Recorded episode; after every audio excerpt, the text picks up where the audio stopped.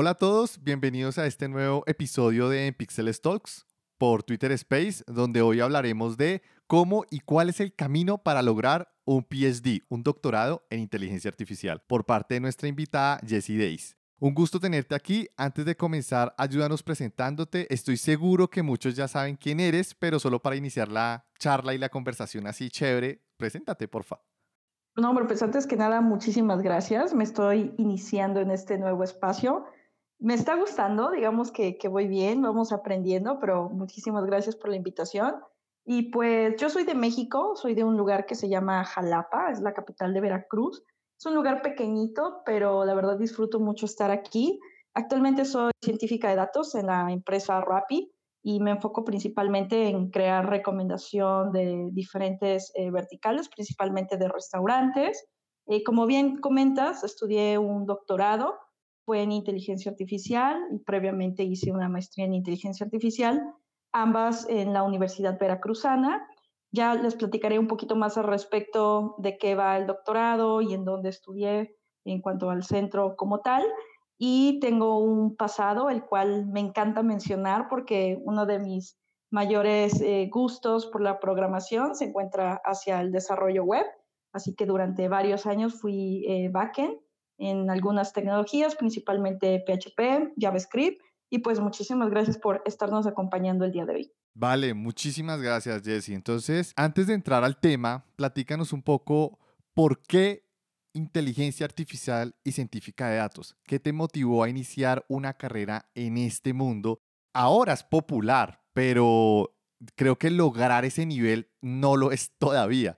Entonces, ¿por qué hasta donde tenemos entendido también del contenido que tú publicas? Porque creo que no todos nosotros nos detenemos a leer las bios de las cuentas en Twitter. Yo personalmente te reconocía más como desarrolladora web, más que como científica o doctora en inteligencia artificial. Entonces, de pronto sí cuéntanos un poquito cuál fue esa motivación, por qué ese campo.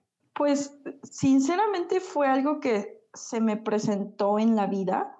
No necesariamente era algo que yo quería estudiar. De hecho, lo he dicho tal vez ahí en algunos videos, algunas entrevistas, yo fui muy mal estudiante, o sea, de verdad, creo que fui del tipo de estudiante que a mí nunca me hubiera gustado tener, ¿no? O sea, como profesora de este lado, tener a alguien como yo, porque no era precisamente la mejor estudiante. Creo que siempre a mí lo que me ha ayudado es que me considero que soy autodidacta y gracias a eso es que yo pude eh, terminar mi licenciatura. Si no lo hubiera hecho, yo hubiera dejado la universidad desde el segundo semestre y muchas veces se los dije a mis papás, es que yo no quiero estudiar, me quiero salir, esto no es lo mío. Entonces, lo último en lo que yo esperaba o pensaba era seguir estudiando. Yo cuando terminé la licenciatura, lo primero que le dije a mi, a mi mamá y a mi papá fue, aquí está el título, no me vuelvas nunca más a pedir que yo estudie porque de verdad lo, o sea, no lo disfruté, no lo odié, no es, no es la palabra adecuada, pero no lo disfruté. Y en uno de los trabajos, yo estaba eh, en un lugar trabajando como desarrolladora con una financiera y el, el CEO de esa empresa, eh, pues con grandes ideas y, y cuestiones de, de, automatización y eh, cosas así, me dijo, oye, ¿sabes qué? Encontré una maestría para ti, me gustaría que, fueras, que hicieras el examen y yo voy a pagarte el examen este, de entrada, te voy a dejar que te prepares y por favor ve a ver qué necesitas para estudiar. E, eres la persona indicada porque quiero que, que traigas inteligencia artificial a la empresa. Yo no tenía ni idea qué era, o sea, cuando me dijo inteligencia artificial, lo primero que pensé fue eh, yo robot, eh, bueno, soy de una generación muy, muy atrás, el hombre bicentenario, por si alguien de aquí Uy, es buena, es buenísima. Buenísima. Entonces, eh, inteligencia artificial como tal la película. Entonces, eso fue lo primero que pensé. Dije, ¿robótica? ¿Para qué quiere robótica en una financiera? O sea, no estoy entendiendo. Y bueno, pues fui, hice el examen. Fue un largo camino para poder eh, pasar ese examen, o sea, es un proceso bastante largo, me imagino que vamos a platicar de ello. Y la verdad es que te tengo que decir que las generaciones son muy pequeñitas por lo complejo que suele ser. Eran 13 lugares y yo quedé en el lugar número 13. O sea, me colé a, la maestría porque creo que no era la mejor capacitada en ese momento por, por lo mal que salí en la, eh, de la universidad. y le agarré el gusto en la maestría, me di cuenta que la inteligencia artificial no necesariamente tiene que ser robótica, aunque puede llegar a ser lo primero que se puede pensar. Creo que ahorita ya no, ya no es tanto, pero hace muchos años tú hablabas de inteligencia artificial y pensabas en robótica casi de inmediato. Y tiempo después, pues decidí estudiar el doctorado, pero ahí sí fue una decisión tal cual este, mía. Me invitaron a, a hacer otro examen y decidí intentarlo. Y bueno, pues ya muchos, muchos años después, pues me gradué y ahora ya, ya tengo, digamos, eh, el doctorado, la maestría en inteligencia artificial. Buenísimo. Hay algo que tocas aquí y es el tema de, digo, la maestría surgió de manera natural por situaciones de, de la vida y el doctorado ya algo muy personal. En, en lo particular, me, me, pasa mucho que hay personas, y, y, esto lo quiero tomar un poco agnóstico al campo de inteligencia artificial, simplemente hablando por tema y, y adentrándonos un poco en el, en el, tema de la conversación, al tema de maestría y doctorado, porque llegan muchas personas a, a, a mí a, a preguntarme, oye, quiero estudiar una maestría, ¿cuál me recomiendas? O inclusive, ¿crees que sea bueno estudiar una maestría? Y muchas veces les, les cuestiono para qué lo quieren, pero... Uh -huh digo, tú, tú, has pasado por esta, yo en lo particular no tengo ni maestría ni doctorado, pero eh, eh, es, he recibido mucha retroalimentación de partes de personas que sí lo son. Y aunado de que estamos hablando de un tema que tiene ahorita, es como que un boom, ¿no? Es, es muy, muy, muy famoso.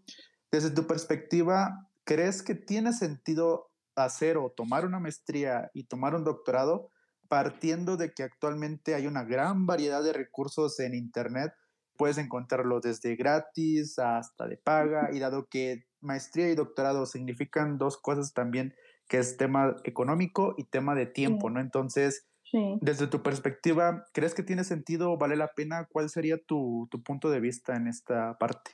La verdad es que voy a sacar la carta, la vieja confiable, la, el, la salida fácil muchas veces, pero voy a sacar el depende.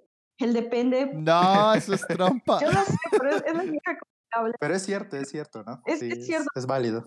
O sea, depende mucho para qué, para qué lo quieras. O sea, dependerá mucho de ti. Una, hay que pensar que, que la verdad es estudiar, o sea, estudiar de una manera general en una universidad, en un centro de, de investigación, un departamento de investigación, requiere un esfuerzo grande y requiere mucha dedicación y también un esfuerzo económico.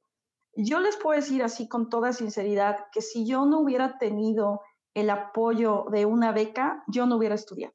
Así se los digo, porque necesitas de verdad dedicarle todo tu tiempo a estudiar la maestría o el doctorado.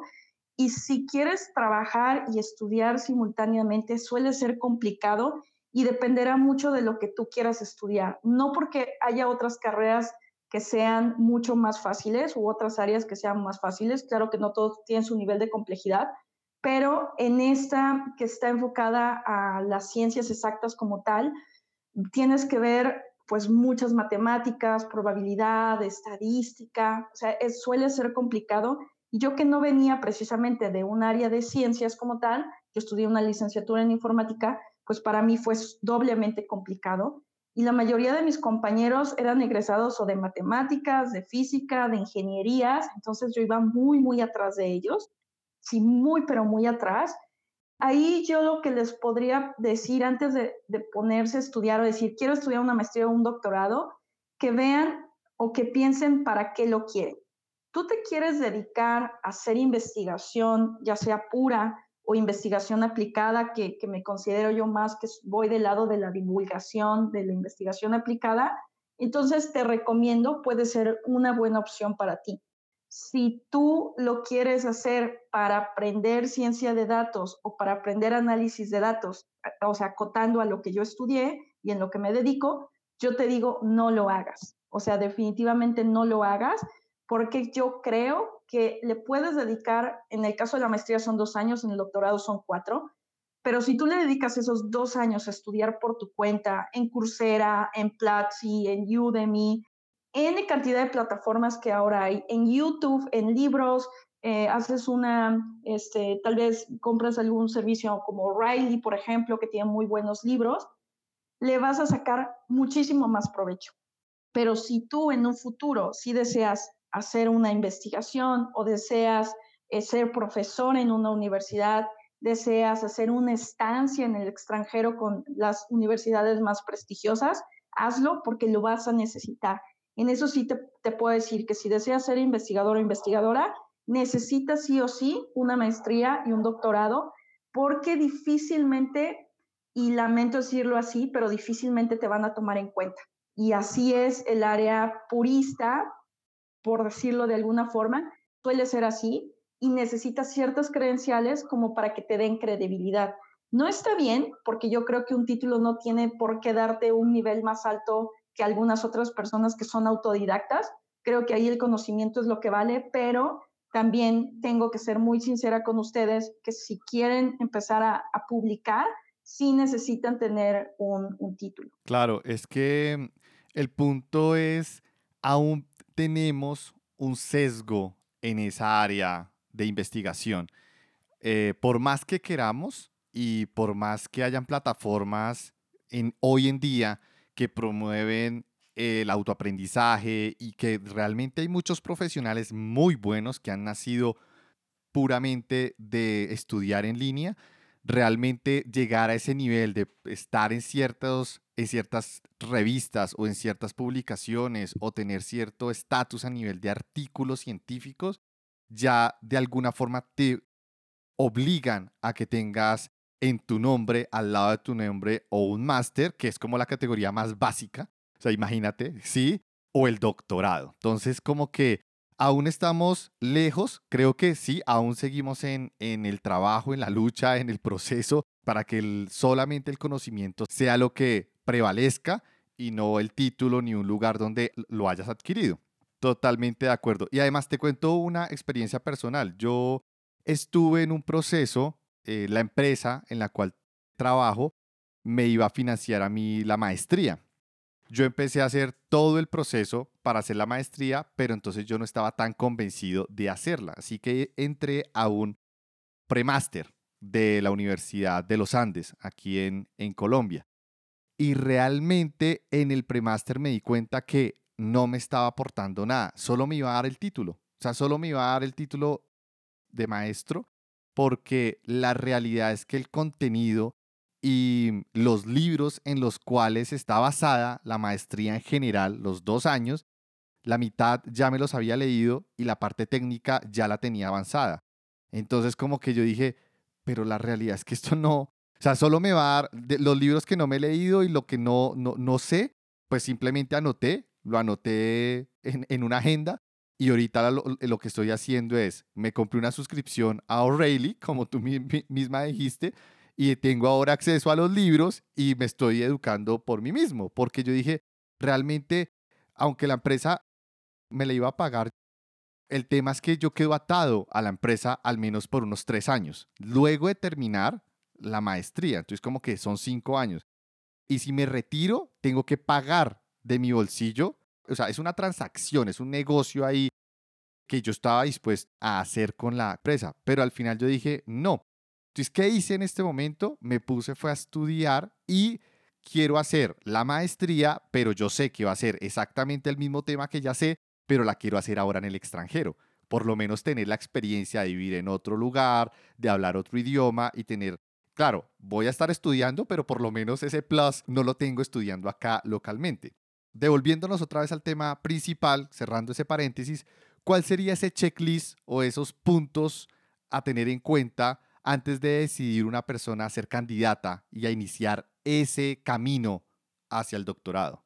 Pues yo diría que de verdad tengas la seguridad que le quieres dedicar cuatro años de tu vida a hacer un doctorado, porque ya cuando te, te sientas a pensar Ah, y dices, es que es, es, mucho tiempo, o sea, de verdad es mucho tiempo el que tienes que estar estudiando un tema que posiblemente conforme vas avanzando te das cuenta que alguien ya más lo está investigando, o un tema que tú vas avanzando y sientes que no estás encontrando una salida, porque hay que decir que cuando tienes eh, esas ganas de estudiar, bueno, la importancia de estudiar una maestría o un doctorado es que tú tienes que generar conocimiento. Ese es el objetivo de quienes estudiamos esto, que tú tienes que dejar un conocimiento de estos dos años o cuatro años que tú le estás dedicando. Y si tú vas avanzando y sientes que no estás haciendo bien las cosas o revisas algunos otros artículos y te das cuenta que en China, en Alemania, en Estados Unidos alguien está haciendo casi lo tuyo y empiezas a sentir un frío en el cuerpo que dices, es que llevo dos años investigando y alguien ya está a punto de terminar ese artículo, o sea, ¿y ahora qué hago? Tienes que tener como esas ganas de, no importa los obstáculos que tú tengas, tienes que seguir adelante y tendrás que ajustar un poco tu tema de investigación, pero tú tienes que dejar algo, tienes que aportar algo a la sociedad. Por otro lado, de verdad te tiene que gustar lo que estás haciendo. Si lo estás haciendo y, mira que lo voy a compartir y, este, y ahí me arriesgo un poco que tal vez algún ex compañero me escuche, pero si lo que quieres hacer es estudiar una maestría o un doctorado porque crees que vas a ganar más dinero, te digo de inmediato que no lo hagas, porque no normalmente es así. O sea, no, que el dinero no te mueva ni aquí, ni en tu trabajo, ni en las decisiones que tú tengas. Todos necesitamos vivir, todos necesitamos dinero, es un hecho, pero que eso no sea tu principal motivo para hacer algo. Y algo más que yo les podría decir es que en el caso de lo que es inteligencia artificial, que no tengan miedo de las matemáticas. Conforme ustedes vayan avanzando, sí van a encontrar temas mucho más complicados, pero yo les diría que las matemáticas tienen que ser lo último en lo que ustedes se tienen que preocupar. Se tienen que preocupar más como adquirir otro tipo de habilidades, como el poder presentar tus avances, el tener esa fortaleza de que de repente tus sinodales te dicen, ¿qué estás haciendo? ¿Cómo es que llevas dos años y llevas esto? O sea, tener de verdad esa fortaleza de pelear por lo que tú estás haciendo y por tu investigación y porque crees en lo que tú estás realizando. Y por otro lado, yo también diría que se hagan a la idea que van a leer muchísimo, pero de verdad van a leer, yo creo que más de lo que podrían leer en toda su vida y se la van a pasar leyendo y se la van a pasar escribiendo. Y uno que cree que sabe escribir, pero cuando tú tienes que hacer un artículo de investigación, te das cuenta que tienes que aprender muchas cosas. Más allá del tema es aprender a presentar tus ideas de una manera escrita, concisa, adecuada, pertinente y con los datos en la mano. Porque si tú llegas y dices, es que creo que este modelo, uy, aguas. Si tú vas y te presentas así en, cualquier congreso, te van a acabar. Entonces tienes que ir con, con esa con esos números en la mano para decir, no, mi modelo es así y funciona así en este caso y estos son los resultados. Entonces, inclusive la manera en cómo se habla en un congreso, eso lo vas a tener que aprender y lo vas a tener que aprender antes de que te presentes ante tus sinodales, porque ya cuando tú te presentas ante los sinodales, tú ya debes de tener todo resuelto, todas las preguntas en la mente resueltas, todos los números, o sea, solamente tienes que llegar y decir, mira lo que logré y mira lo que tengo. Entonces, como pueden ver, son, son como muchos puntos, pero lo más importante, y se los digo así, es que estén convencidos de que le quieren dedicar esos cuatro años de su vida a un tema que ustedes van a tener que generar conocimiento. Excelente, me, me encanta y de hecho traes un punto muy importante y fue una conversación que tuvimos el día de ayer, una pequeña discusión sobre hoy en día se está, mm, por decirlo de alguna forma, creando un ambiente educativo en línea donde está muy fundamentado en el video. Desde mi perspectiva que yo he encontrado un crecimiento profesional mejor, mejores ingresos, una habilidad para poderme comunicar con otras personas con respecto a lo que leo a nivel de texto, estoy convencido que siempre ha terminado siendo un mejor recurso para aprender que el video. Yo creo que el video es un recurso importantísimo cuando no conoces de un tema inicialmente, pero si quieres avanzar a, un, a tu propio ritmo y aprender interpretación, a comprender lo que otra persona plasmó de una forma escrita, también es un reto cognitivo de, de interpretación también. Entonces, lo que tú dices, vas a estar leyendo, vas a estar escribiendo, vas a tener que aprender a comunicarte, a expresarte de una forma para que seas, para que convenzas a la otra persona que está al frente. ¿Sabes a qué se me asemejó lo que tú estabas diciendo? cuando yo tengo, yo soy, yo he trabajado de vendedor y de preventa gran parte de mi vida. Yo he ido a talleres donde a uno le enseñan a proyectar el producto o servicio que uno quiere vender sin mencionar el producto o servicio que uno quiere vender frente al cliente. Sí, yo creo que es así porque yo, yo lo veo de esa forma, porque ustedes no llegan a yo no, yo no te veo a ti diciendo, este es el modelo y funciona, ta, ta, ta. Sí, es importante que lo expliques, pero tú tienes que empezar a, a contar una historia alrededor de lo que tú construiste, por qué es importante, por qué lo que hiciste durante dos, tres años de investigación tiene valor, el resultado o la investigación son los que soportan y enaltecen tu, resultado final, ¿vale? Entonces, yo siempre, yo, yo soy muy partidario de los libros y de la documentación y del texto, porque creo que esa, esa habilidad de escribir y de leer bien se está perdiendo o se está deteriorando, la verdad. Y lo he notado en muchas personas, en muchos profesionales. Sí, yo, yo tengo que decirte que, que esa parte de aprender a leer y sobre todo de escribir bien, eso sí lo aprendí tal cual en, la maestría. Mi asesor de tesis de la maestría, que también fue en el doctorado, es, es un erudito en cuanto a las palabras. yo no sé de dónde sacaba tantas palabras, y si algo le he aprendido a él, porque me lo repitió hasta el cansancio durante seis años, es la forma de expresarme. Eh, sí, tengo muletillas y yo lo sé y tengo que mejorar y mi cadencia y muchas cosas, pero él siempre me dijo que tengo que tener la seguridad al hablar, que cuando diga algo, por ejemplo, les voy a poner un ejemplo, JavaScript es el peor lenguaje del mundo. Ok, ¿por qué lo dices? ¿Lo dices porque tú lo crees? ¿Lo dices porque has probado todo el lenguaje en todos los proyectos o por qué lo dices? Entonces, el solo hecho de decir algo, al menos debo de haber leído anteriormente, debo de sustentarlo o debo decir, JavaScript no es bueno para tales casos, PHP es bueno para otros casos y haces una comparación. De ahí a ser purista o, o hacer definiciones generales es algo que trato siempre de evitar por, porque me lo han dicho y me lo repitieron n cantidad de veces y por otro lado, me enseñaron a que cuando me expreso, siempre tiene que estar ya avalado por una investigación o porque alguien se me adelantó y mira, yo ya investigué tal parte y lo voy a dejar para ti, entonces a partir de aquí tú puedes tomarlo.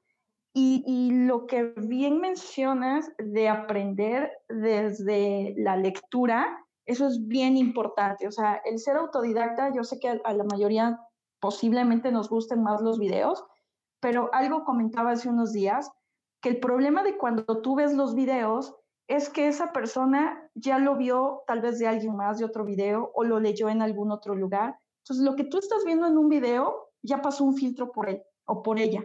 Entonces, tú ya no lo estás viendo de primera mano. Tal vez te estés faltando algo importante. A mí por eso me gusta ir a la documentación, me gusta ir al libro porque va de primera mano lo que yo estoy entendiendo. Si un concepto no me queda claro, ok, me voy a un video porque lo quiero aprender rápido. Pero de entrada quiero saber de qué está hablando al inicio, yo hacerme una idea de ese concepto y ya después, bueno, puedo tener otras opiniones, pero sí me gusta tener la fuente así salidita para de ahí también, si no voy a empezar a sesgarme. Y sesgarme no solamente por lo que yo creo, sino por lo que alguien más ya leyó cuando alguien más eh, te lo está diciendo, pues es que te filtra mucha información y está, te estás empezando a sesgar, pero ni siquiera ni por tu idea, sino por la idea de alguien más y tú ya estás tomando como ese punto de alguien filtrado sin tú al menos tomar ese tiempo y dedicarlo a tú hacerte tu propia idea. Jesse, es exactamente lo que hablamos ayer y de hecho yo estoy preparando una serie de, de textos que estoy redactando, pero más que intentar enseñar, voy a, guiar hacia documentación oficial que, y textos excelentes para aprender a ser lectores críticos y aprender a leer. De hecho, hay dos libros excelentes. Hay uno para niños que créeme, tú te lees ese libro para niños y tú dices, no sé leer a nivel de un niño, porque hay cosas que uno no hace cuando lee. Y eso lo enseñan en escuelas y academias de Estados Unidos, Canadá, Inglaterra y Finlandia. Son los que utilizan ese, esos recursos en algunas escuelas. En Finlandia casi todos porque allá es, allá sí son, son, son, van en un nivel de educación impresionante. Entonces es bastante interesante. Tú dices, yo estoy redactando es para compartirlos y que las personas, oiga, se tomen el tiempo de leer estas fuentes que son valiosísimas y les van a ayudar muchísimo. Y retomando otra vez, Jesse, al doctorado, ¿qué materias viste? Me da curiosidad. ¿Cuáles fueron las más difíciles? ¿Cómo fue esa experiencia de estudiante? Yo creo que yo disfruté, de hecho yo disfruté mucho más del doctorado que la maestría. En la maestría fue más amplio, o sea, tuve que aprender de todo un poco ya el último semestre ya yo decidí como cuáles materias iban más cercanas a, lo que yo me quería dedicar, pero sí fue como una licuadora. Mete todas las materias de inteligencia artificial y ve tomando un poquito de todo. Entonces, inclusive hasta me tocó ver robótica, que es algo que sinceramente no es de mi interés, porque, bueno, me gusta más otro tipo de áreas, es bonita, pero no, no es como tal de mi interés. Así que no les puedo hablar mucho de robótica, para serles sincera, pero en el doctorado, no saben, yo disfruté tanto estudiar el doctorado. De hecho, si yo pudiera comparar, por ejemplo, mis calificaciones y mi rendimiento de la licenciatura con el doctorado, te podría decir que parece que son dos personas totalmente diferentes. En la licenciatura yo reprobé todo lo que se me puso enfrente, o sea, no reprobaba mi nombre porque ya sería mucho. Y en el doctorado todo me encantaba y salía muy bien, y nueve y diez, y no porque las calificaciones digan algo, pero es porque disfrutaba hacer las cosas. Y entre las materias que vi, pues fue análisis de redes sociales, minería de datos, sistemas multiagentes, algoritmos genéticos, optimización. Recuerdo que vi algo de computación, algo que tiene que ver con, con algoritmos, no recuerdo el nombre. Eh, mucha minería de datos, o sea, bastante minería de datos. Me enfoqué también a diferentes eh, modelos de, de, machine learning. Vi muy poquito de redes neuronales, no, no es tal cual tampoco mi área de interés. Y por mi cuenta, porque también uno hay que aprender por su cuenta, me enfoqué mucho a procesamiento del lenguaje natural, que es una de las áreas que me fascina pero que por desgracia donde estudié no había un doctor que fuera del área, entonces tuvo que ser un poco más como de mi lado investigarlo y me parece perfecto, pero, pero sí, básicamente en eso me, me concentré. Seminario de investigación era algo que tenía que hacer y mucho redactar, mucho redactar y mucho leer, pero, pero en eso principalmente es en, lo que me preparé. Creo que el, el hecho de que hayas disfrutado más el, el doctorado, bueno, al menos es mi, mi percepción, pero creo que va relacionado a que tuviste una etapa en la que realmente estuviste enfocada en el campo laboral y como que haces ese tipo de conexiones, ¿no? Empiezas a ver temas y tú ya vi, previamente viviste algo eh, en la realidad eh, real, pues, o sea, no es simplemente pura teoría, sino que ya empiezas a conectar, ¿no? Creo que ese, esas conexiones son lo que hacen que disfrute uno más el estar aprendiendo algo cuando empieza a conectar y empieza a ver, ah, esto lo puedo aplicar acá o esto lo puedo aplicar allá. Entonces creo que parte de, de eso creo que debe haber sido, yo pienso yo, el, el, el, ese tipo de conexiones, ¿no? El, el, que tú llegaste a tener el, el aprendizaje y pues en tu, en tu tiempo dentro del doctorado. No sé si, si me estoy equivocando, pero siento que es eso. La verdad es que a mí siempre me ha gustado como más enfocarme a la investigación aplicada entonces, eh, les puedo decir que a pesar de que estaba en la maestría y el doctorado, nunca dejé de, trabajar, aunque sea algunos proyectos de freelance, tener algún cliente, crear mi portafolio, pero siempre intenté seguir como programando. Y entonces cuando estuve ahí, así como bien lo dices, yo tenía una clase y ya estaba pensando, uy, ¿esto cómo lo puedo vender? Uy, ¿esto será que pueda sacar un proyecto? ¿Tendré algún cliente que le pueda ayudar a optimizar algo de su almacén? ¿Habrá alguien que me deje hacer un análisis de su red social? Eh, ¿Será que pueda llegar a posicionar un hashtag? O sea, como que trataba de, ver lo que estaba aprendiendo aplicado a la industria. Entonces eso también me ayudó mucho porque también el tipo de preguntas que le hacía a los doctores o, o lo que podía platicar con mis compañeros siempre se enfocaba a la industria.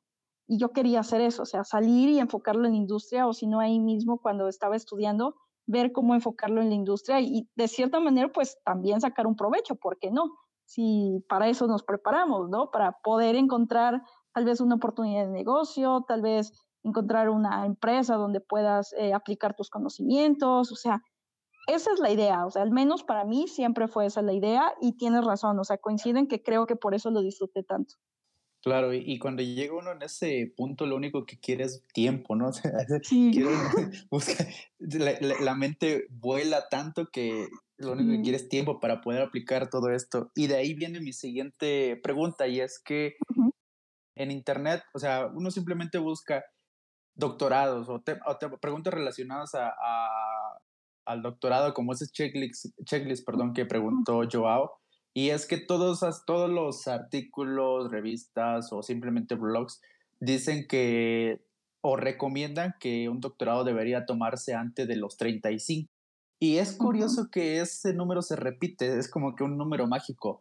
Sí. Eh, la pregunta sería aquí, ¿realmente hay alguna edad para hacer el doctorado por, por ya, sea por temas económicos, eh, por sustentabilidad o por, por el simple hecho del tiempo que estamos mencionando aquí? ¿Tú realmente has identificado que hay algún patrón en, en el, por el cual muchos, eh, muchas entradas o muchos recursos mencionan este número 35 antes para poder hacer el doctorado? Fíjate que coincide, ah, yo me gradué antes de los 35, de hecho, pero en mi generación había personas, eh, por un lado, más jóvenes que yo y por otro lado, que ya venían de la industria o inclusive que tenían dos maestrías, por ejemplo, eh, que ya habían sido profesores de universidades, eran mucho mayores que yo y actualmente conozco al menos dos compañeras, bueno, dos, dos colegas que ahorita están estudiando el doctorado, tienen 47, 48 años. Y lo que ellas me decían es que para ellas el momento era ahora, no podían haberlo hecho antes porque habían sido, son mamás también, ¿no? O sea, siguen siendo mamás, pero en el sentido de que anteriormente hubiera sido mucho más complicado para ellas el poder eh, llevar una familia, ser mamás, estar embarazadas y a la vez estar estudiando un doctorado, porque la verdad es que suele ser complicado, suele ser desgastante, no, no es nada sencillo en cuanto al nivel de frustración que puedes llegar a tener. Entonces, para ella hubiera sido, para ellas hubiera sido complicado. Yo creo que no hay edad, como en todo, como en la programación también. A mí me llegan muchos correos diciéndome, oye, tengo 30 años, ¿todavía tengo posibilidades de aprender a programar? Pues sí, pues si te gusta, es que no importa la edad que tengas, tú puedes hacerlo. Eh, es decir, yo no creo que deba de existir una limitante relacionada a la edad. Yo creo que la limitante viene de nosotros, o sea, viene de sentir que no podemos lograr algo y entonces no va a importar si tienes 15 o tienes 55, si crees que no eres capaz, pues no importa que yo te diga que sí lo eres. Y así también en el doctorado, en la maestría, para algunas becas, me parece que en algunas áreas sí necesitas o sí tienes un límite de edad, pero son áreas muy particulares enfocadas más bien a la medicina, por lo que sé. Pero fuera de eso, la verdad es que no hay edad para esto. Tú puedes estudiar cuando tú te sientas mejor, cuando creas que es tu tiempo y que también tengas la seguridad que es algo a lo que tú le quieres eh, dedicar tu esfuerzo. Claro, sí, es, es, es, es, bastante cierto lo que mencionas. Y, y, es curioso, ¿no? Porque aquí entramos en un problema de, de perspectiva, porque estoy seguro, eso, esto no lo, no lo validé, pero los autores mayormente creo que eran hombres y realmente el, el, digo, sería cuestión de validarlo, pero estoy casi seguro, ¿no? Entonces, temas como que acabas de mencionar, estoy seguro que no, no, pues no se consideran y es realmente importante y es más complejo, creo, desde esa perspectiva, pues el, el llevar este, porque digo, en lo particular pensaría, ah, el trabajo, pues tengo que ahora eh, pagarme yo mismo, porque digo, en la universidad, hasta cierto punto, eh, algunas personas tienen esa facilidad o, beneficio de que pues los papás les pagan el, la beca, viven, perdón, la, la escuela, viven en, en, la casa de los papás, entonces eh, ahí hay cierto apoyo, ¿no? Pero una vez de eso, pues ya es es, es, es, este, uno mismo quien tiene que seguir adelante y decidir, pues sí pagarse pues ese tipo de, de privilegios, llamaría yo, ¿no? Porque no cualquiera puede costear y pues eh, el tema del, de una maestría y un doctorado y pues dedicarle el tiempo. Creo que igual es disciplina y pues validar si realmente en el tiempo en que está uno aplica o no, ¿no? Dependiendo de las responsabilidades que tenga uno. Y tocaste un tema relacionado a cuando estábamos platicando sobre las ideas. Y es que he notado que, por ejemplo, eh, hace tiempo yo conocí un par de doctores eh, uno enfocado 100% a seguridad y otro eh, era igual a, inteligencia artificial y toda la parte de sistemas inteligentes. En conjunto trabajaron para desarrollar una, lo que, bueno, estoy hablando de, años atrás, eh, antes no existía todavía el concepto, no estaba muy arraigado el tema de la firma electrónica. Entonces, este, llevaron o trataron un, un proyecto donde simplemente era una investigación detrás de cómo hacer esa, que realmente, porque uno de los problemas de la firma electrónica es el tema de la veracidad y, que realmente sea válida, ¿no? Que eh, exista un ente que me permita eh, darle esa credibilidad y que puedo yo realmente usarla en documentos y firmar electrónicamente.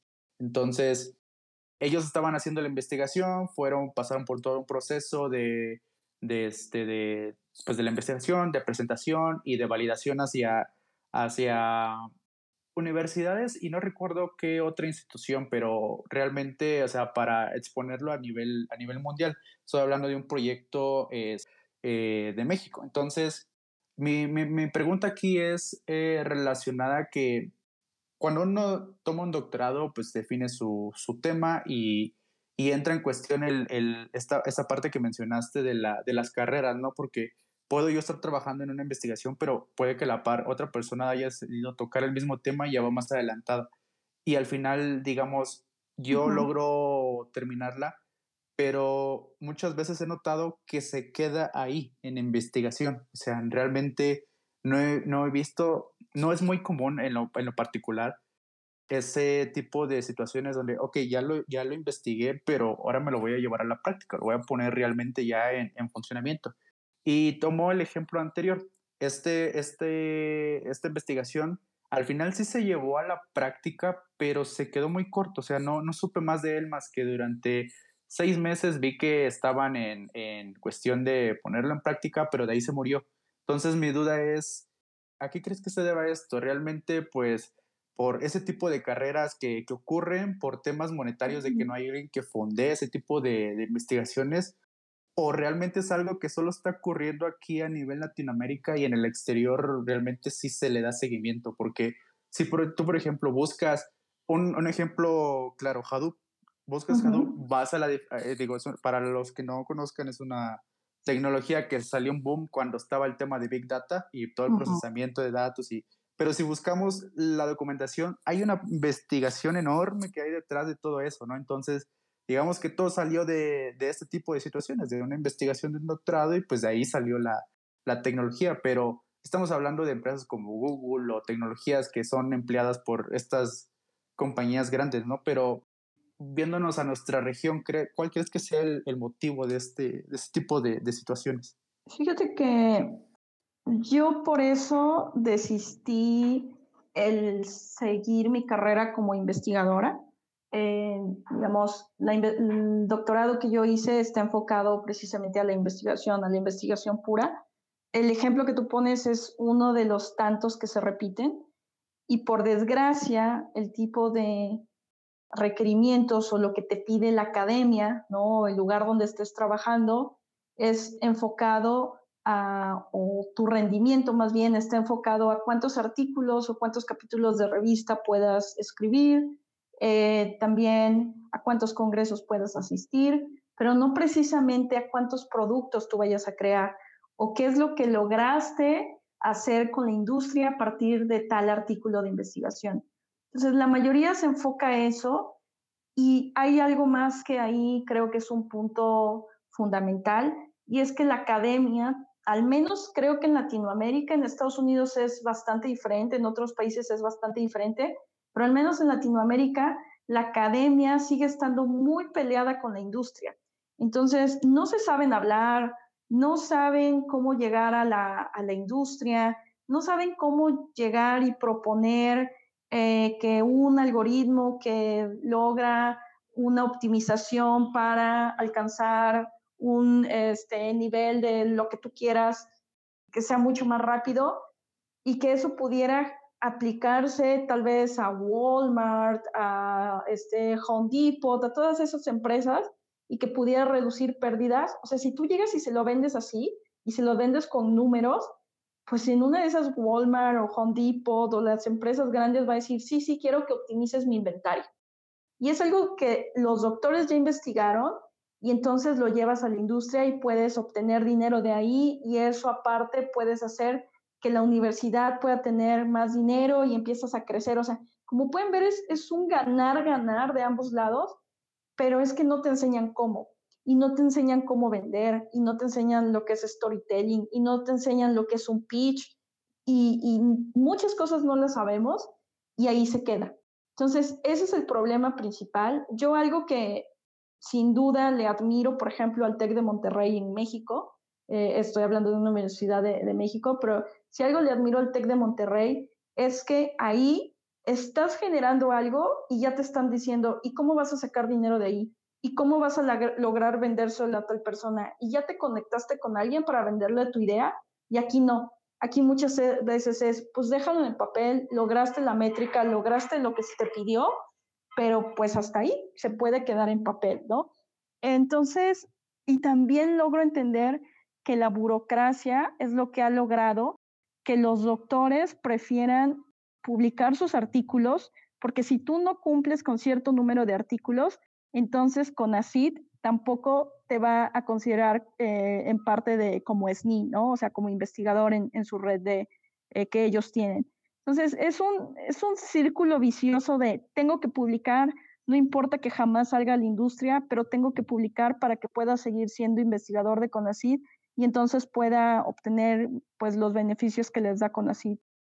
Pero eso se ve, me parece que se ve mucho más en Latinoamérica que en otros lugares por supuesto, hay algunos otros investigadores que como tal prefieren dejarlo en el artículo de investigación y está bien, tampoco es que todo lo tengamos que llevar a la industria, porque también con la base de ellos podemos seguir haciendo otras investigaciones, pero al menos aquí sí se ve mucho el caso que tú estás diciendo.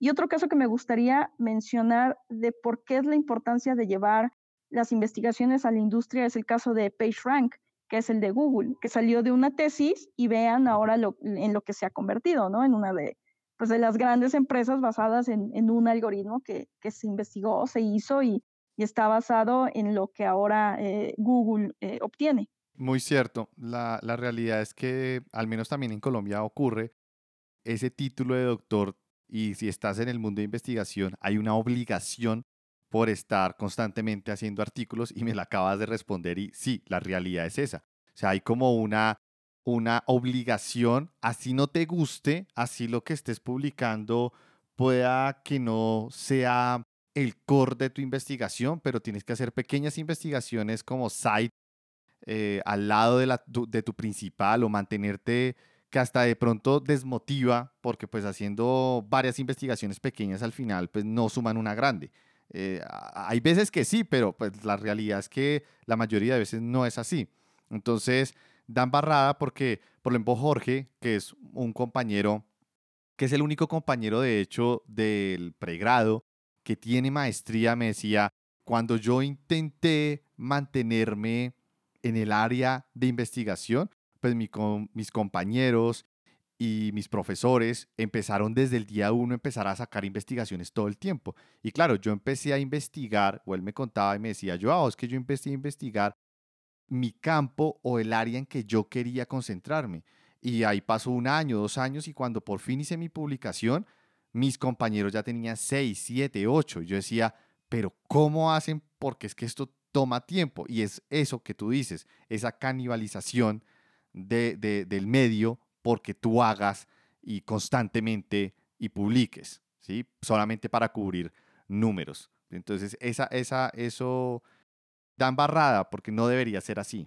Sí, y, ahí si me permites dar un ejemplo de eso, me acordé de, hay algunas investigaciones, ni siquiera voy a mencionar los títulos ni nada, o sea, pero para poner un poco de ejemplo, eh, hay algunas investigaciones que por lo mismo de que se les está acabando el tiempo y que necesitan cumplir con lo que se les pide, ¿no? Este, en cuanto al número que tienes que tener cada año y, y demás eh, contenido que tienes que, que liberar, que a veces el algoritmo que ya habían hecho para la siguiente versión dicen, bueno, mira, si antes n estaba elevada a la 3 para crear x, y cosa, bueno, pues me di cuenta que si lo hago elevado a la 4, ya, ¿no? Y, y ahí está un nuevo artículo y tengo otros resultados.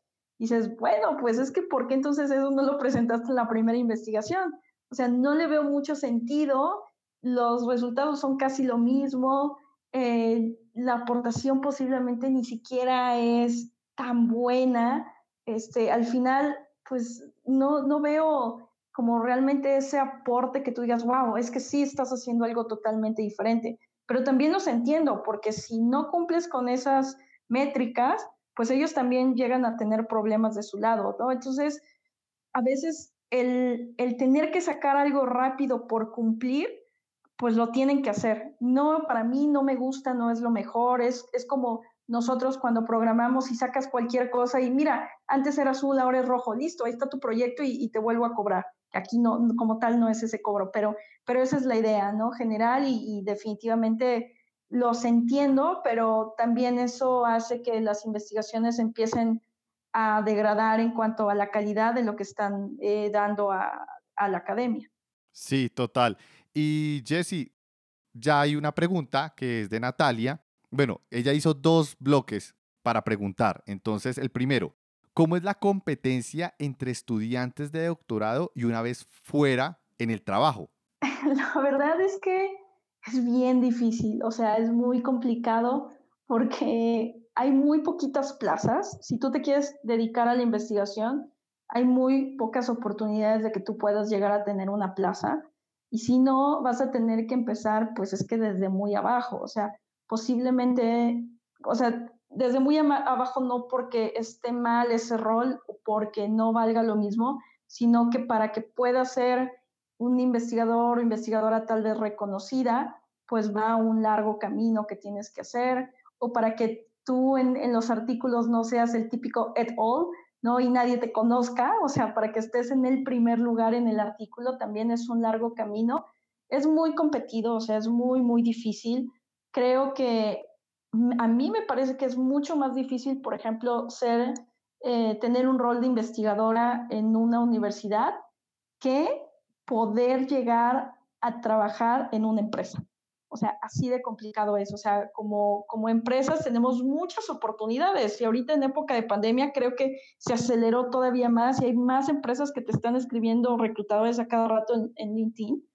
Pero para ser investigador, no, porque también cada universidad tiene cierto número de plazas. Entonces, para poder lograr tener esa plaza, tienes que esperar que alguien eh, se jubile. Muchas veces los, los doctores y las doctoras no se quieren jubilar y quieren seguir ahí lo más que puedan y tendrás que seguir siendo, de cierta manera, como un suplente o un ayudante de investigador.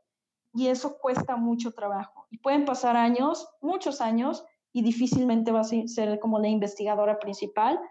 Y si no, te tendrás que ir tal vez a algunas universidades mucho más alejadas, en algunos otros lugarcitos, para que ahí te den una plaza, pero acercarte a tu lugar de origen o a las grandes ciudades va a ser difícil. Entonces es muy, muy, muy competido y por otro lado, en el caso en como la competencia entre nosotros, también suele ser un poco difícil porque en mi caso yo no soy una investigadora, no me considero investigadora, yo me enfoqué más a lo aplicado, entonces lo que suelen pensar de mí los investigadores teóricos no es nada positivo, ¿no? Eh, y también, bueno, por ese lado también suele haber tal vez comentarios negativos porque de cierta forma posiblemente desistí de, lo que yo estaba haciendo o de lo que me formé. No, pues de malas, aquí se te quiere. Hombre, muchas gracias. Sí. Sí. que piensen lo que quieran. no tiene un club de fans. Eh, bueno, empezaron a llegar preguntas, entonces voy a, voy a entrar de una vez a, a, decírtelas. ¿Listo? También de Natalia, recuerda que eh, ella hizo varias. ¿Qué tan celosos son de sus investigaciones? Pues en el proceso en el, de investigar? Uy, muchísimo. O sea, de verdad es muchísimo. Es, depende también igual de un poco la, el área, la industria, la universidad donde tú te encuentres, pero hay, un, hay universidades que casi, casi no le quieren ni siquiera poner el título al artículo hasta que no lo liberan y lo mandan a alguna revista o algún congreso, pero si no, casi casi no te quieren ni siquiera decir el, el título del artículo, pero hay algunas otras personas, algunos otros doctores y doctoras que sí se te acercan y que te dicen, oye, Jessy, mira, yo acabo de, de hacer esta investigación, pero para esta revista en particular o para este congreso en particular, necesito llevar eh, como algo funcional, ¿no? ¿Será que me puedas ayudar este, a sacar como la parte de desarrollo y te pongo en, en el artículo y, y, hacemos como las gráficas juntos? Y bueno, por ese lado, pues está interesante y te, te mandan el archivo, ¿no? Para revisarlo, que entiendas de qué se trata, dar alguna retroalimentación. Lo que sí puedo decir es que conforme tú vas avanzando, creo que te vas haciendo como de tu grupito y sabes en quién confías y en quién no. Y casi siempre la mayoría de los artículos los vas a estar compartiendo entre tres, cuatro, muchos cinco personas. Por eso si ustedes buscan algún investigador y luego buscan algún otro artículo de ese mismo investigador o investigadora, verán que la mayoría de ellos se enfocan casi siempre como en el, en el mismo grupo que tienen pero sí, ¿eh? hay personas que de verdad no le ponen pero el título para nada hasta que ya prácticamente se los aceptaron. Increíble, increíble. Bueno, acá hay una pregunta de Andrés Mitre. Y es, ¿qué tanto peso tiene el orden de autores en un artículo para CONACIT? Súper, súper importante. Eh, tienes que ser primer autor. O sea, necesitas ser primero autor o autora para que te den, mm, digamos, cierto puntaje o cierto valor. Si tú ya estás en el último de los últimos lugares en que te están mencionando, entonces ya no está tan bien visto porque quiere decir que tal vez no aportaste mucho a la investigación. Entonces, cuando tú quieres empezar como que a ganar esos puntos o quieres ir a buscar nuevas oportunidades en algunas otras eh, universidades, en algunos otros centros de investigación, pues es que sí tendrás que llevar artículos donde en mi caso soy primera autora, si no, uy, ya no lo ven muy bien porque posiblemente dijeron, no, es que tú nada más lo revisaste, no, es que posiblemente nada más le diste el visto bueno, igual y nada si hiciste las gráficas, no lo sé. Entonces empiezan a dudar un poquitillo de ti. Entre el primer, bueno, yo diría hasta como el tercer, tal vez, tercer autor, es bueno, pero si eres primer autor, es lo mejor. O sea, trata de que sea así porque también tienes mejor prestigio. Y cuando tú vas y buscas en de Google, no me acuerdo cómo se llama, en el de Google o en el IEEE. Google Scholar. Ajá, exacto, ese, gracias. O en el IEEE, regularmente tratan de siempre ir y buscar al primer autor. Wow, interesante. Otra pregunta de Natalia. Empezaron a llegar preguntas, qué bueno. Asimismo, en nuestro país está visto que muchas veces para aplicar a determinado puesto se dice que se está sobrecalificado y no encuentras un balance entre salario y trabajo. ¿Qué tan difícil es laborar con un doctorado como currículum? Creo que es, es complicado porque esperan que seas experto y no es así. Eh, los invito a buscar por ahí una gráfica, un, una imagen de lo que significa estudiar un doctorado y ustedes verán en Google, si lo buscan, es un pequeño círculo y entonces parece como si ustedes tuvieran un balón y lo patearon mal y le sale un pequeño chipotito, ¿no? O sea, una bombita al final al balón. Y entonces ese pequeño chipotito, esa bombita al final, es lo que es un doctorado. Puedes tener un espectro enorme de muchos temas, muchos, muchos temas, visión de computadoras, robótica, genéticos, machine learning, bla, bla, bla, bla, bla. Y lo que yo sé es una parte diminuta. Mis cuatro años me enfoqué en algo tan, tan, tan diminuto que ni siquiera igual y podría aparecer en esa gráfica. Entonces, cuando tú te vas a, pasan dos cosas. Una, que creen que lo tienes que saber, que tienes que saber todas las áreas, no en todas las empresas, hay algunas que, comprenden eso, pero algunas creen que tienes que saber de todo, de, de la guía, y considero que es imposible. Y por otro lado, es que regularmente las personas que se dedicaron a la parte de la academia, pues no tienen experiencia en la industria. Entonces, cuando tú sales del doctorado, suponiendo que puedes llegar a tener entre 35, 39 años, quieres salir a la industria si es que no te quieres quedar en la academia y te piden experiencia. Entonces, imagínense lo que es que alguien tal vez de esa edad le estén pidiendo experiencia para que tenga su primera oportunidad de trabajo si para las personas que son más jóvenes suele ser frustrante, para alguien que tal vez ya le dedicó tantos años de su vida y está buscando una oportunidad y te dicen, pues sí, tendrás el papel, pues sí, sabrás mucho de tal tema, pero yo necesito saber si sabes trabajar en equipo, si sabes lo que es Git, si sabes lo que es programar, si sabes algún lenguaje, tecnologías, bla, bla, bla, bla, y suele ser muy difícil. Yo también por eso decidí nunca dejar la industria, porque sabía que eventualmente quería entrar en ella y, no podía eh, perder ese tiempo. Excelente. Y muchas gracias a las personas que preguntaron. Está abierto aún para preguntar. La siguiente sección que eh, es algo que ya hemos venido trabajando aquí con Joao. Digo, le hemos, eh, cada uno de nuestros invitados hemos tenido esta dinámica. Es básicamente una sección de preguntas rápidas o ping-pong, eh, donde el objetivo es que yo te lanzo ya sea una palabra o una frase y, y, me tendrías que responder con lo que primero que se te, se te venga a la mente, ¿no?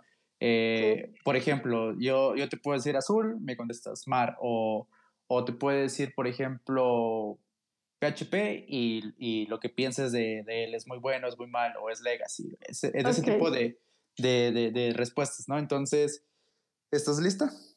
Me parece que sí, empecé a sudar un poco. vale. No, está sencilla, está sencilla, dale, dale. Ha tocado situaciones donde se quedan pensando como durante cinco segundos, ese, ese silencio incómodo, veamos si, si pasa o no pasa. Vamos a ver, estoy preparada. Vale. ¿Comunicación escrita o en video? Video. Facebook. Pérdida de tiempo. ¿Segundo doctorado? No. ¿Amazon? Eh, expectativa. ¿SpaceX? Futuro. ¿BIM o VS Code? VS Code. ¿Investigación? Amor. ¿Artículos? Complicado. Bastante sencillo. sí, sí, fue sencillito, fue sencillito. Era para cerrar, para bajar ya el ritmo. Sí. Me, me agradó, me gustó. Ha, ha tocado una, en ocasiones hemos puesto HTML, lenguaje de programación o no. Y es una, es una situación tan incómoda. Se, nos va a caer aquí la transmisión, explotar el celular y todo, mejor no. Sí. Genial, Jessy. Muchísimas gracias. De verdad, muchas gracias por haber aceptado esta invitación. No, hombre, al contrario, yo encantada. Muchísimas gracias. Genial, genial.